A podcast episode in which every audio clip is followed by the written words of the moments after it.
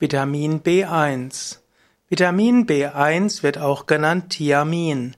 B1 ist ein wichtiges Vitamin bei der Energiegewinnung aus Kohlenhydraten, auch aus Eiweißen und Fetten. Vitamin B1 spielt auch eine wichtige Rolle bei der Reizübertragung zwischen Nerven und Muskeln. Vitamin B1 ist auch wichtig bei bestimmten Enzymen, wird deshalb manchmal auch als Coenzym bezeichnet. Vitamin B1 bekommt man auch ausreichend in, auf vegane Weise, auch wenn manchmal in früheren Zeiten Vegetariern und Veganern vorgeworfen wurde, dass sie nicht genügend B-Vitamine haben. B-Vitamine äh, gibt es zwar zum Beispiel in Eiern, Fisch, Milchprodukte, nur in geringer Form, aber Vitamin B1 gibt es in ausreichender Form in Nüssen, in Samen und in Hülsenfrüchten.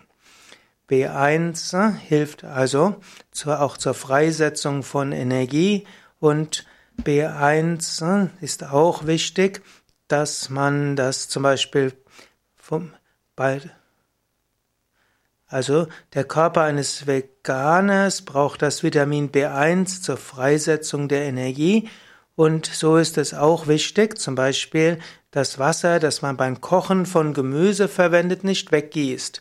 Dies kann man dann auch weiter verwenden. Thiamin ist ein wasserlösliches Vitamin, geht also zum Beispiel beim Kochen ins Wasser übrig. Vitamin B1 ist vorhanden zum Beispiel in Cashewkernen, in Erdnüssen, in Mohn, in Sesam, in Pinienkernen, Pekannüssen und Paranüssen. Also allgemein in Nüssen ist Vitamin B1 enthalten. Besonders viel sind die Vitamin B1 auch in allen Erbsen, Bohnen und Linsen.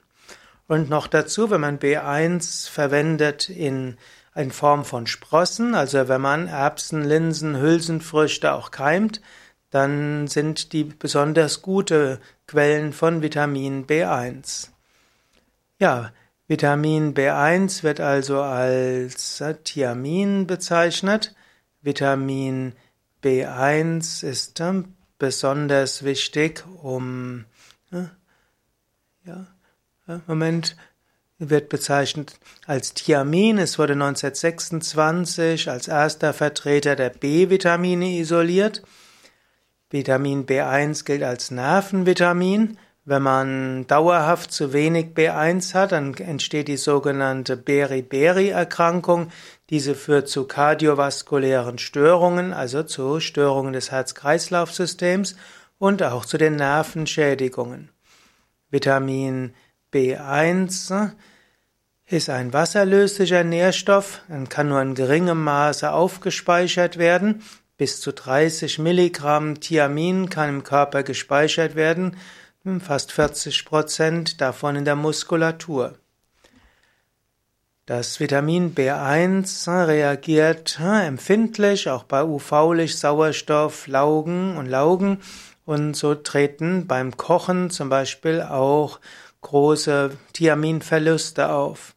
Vitamin B1 ist Bestandteil der Nerven, der Zellwände von Nervenzellen. Es ist beteiligt an der Übermittlung von Nervenimpulsen und an das Gehirn und auch an andere Nervenzellen. So ist also Vitamin B1 eines der Nervenvitamine. Vitamin B1 ist ein Coenzym, wird auch bezeichnet Coenzym TDP und hat so einige wichtige Wirkung, wichtige ja, Funktionen im Zellstoffwechsel. Und B1 ist auch wichtig für die Bildung von Kollagen, also Aufbauproteinen des Körpers.